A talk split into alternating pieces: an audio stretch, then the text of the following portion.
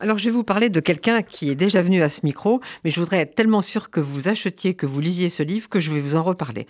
Donc, Benjamin Stora, vous le connaissez, c'est un historien spécialiste de la guerre d'Algérie, mais parmi tous les nombreux livres qu'il a écrits, il y a des récits personnels. Il y a eu notamment un en 2015 que je vous recommande aussi chez Stock, Les clés retrouvées, une enfance juive à Constantine. Et puis maintenant, je voudrais vous dire quelques mots de celui dont il est déjà venu parler ici, qui s'appelle L'arrivée de Constantine à Paris, 1962-1972, audition Taillandier. Donc Benjamin Stora est né en décembre 1950. Alors, en 1962, quand il faut quitter l'Algérie, il n'a pas encore 12 ans. Je vais vous lire les premières lignes parce qu'elles vont immédiatement vous convaincre de lire ce beau livre. C'est un petit cinéma de quartier latin à Paris.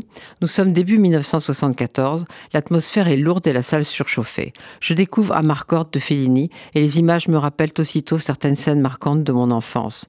Le passage du grand paquebot illuminé dans la nuit étoilée, les jeux d'hiver dans la neige à à Constantine, la beauté voluptueuse de femmes inaccessibles, les salles chahuteuses du cinéma de quartier, mais aussi des rêves d'enfants ou des envies de départ avec un sentiment intense du temps qui passe. Par la magie des images, les souvenirs d'une ambiance méditerranéenne, constantinoise, algérienne me reviennent, et dans leur sillage, la mélancolie de l'exil. Justement, c'est d'abord de cet exil que parle ce livre. L'arrivée en France, c'est Montreuil, puis le 16e arrondissement où le jeune Benjamin va au lycée, mais n'en garde aucun souvenir.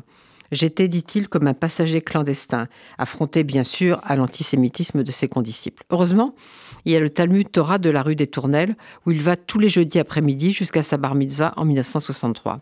Ensuite, c'est Sartrouville. Et alors, on est dans les 60s, il y a de la musique, des yéyés, des chanteurs français, du cinéma. C'est une adolescence française pour Benjamin. Je n'ai évidemment pas le temps de vous parler de son très bel hommage à ses parents, mais je sais que vous allez le lire. Ensuite arrive mai 68. C'est l'année de ses 18 ans. Et dit-il, le sentiment d'écrire l'histoire tout en la vivant relègue au second plan la vie des cités et tout ce qui s'y rapporte. Du jour au lendemain, je change de monde. Il est pris alors par la fièvre de la politique, engagement à l'extrême gauche, peut-être une manière, dit-il, de refermer la douloureuse séquence de l'atterrissage en France. Dans son organisation, il a des amis juifs ashkénazes qui le font entrer, dit-il encore, dans une modernité juive où il se sent bien. La suite est sans doute pour un autre livre, car le récit précis s'arrête en 1972, comme l'indique le titre.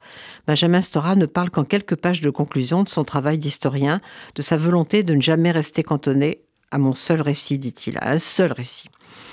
Car nous avons besoin de plus d'histoires, mais non de guerre des histoires. Je pense qu'il faut méditer ça.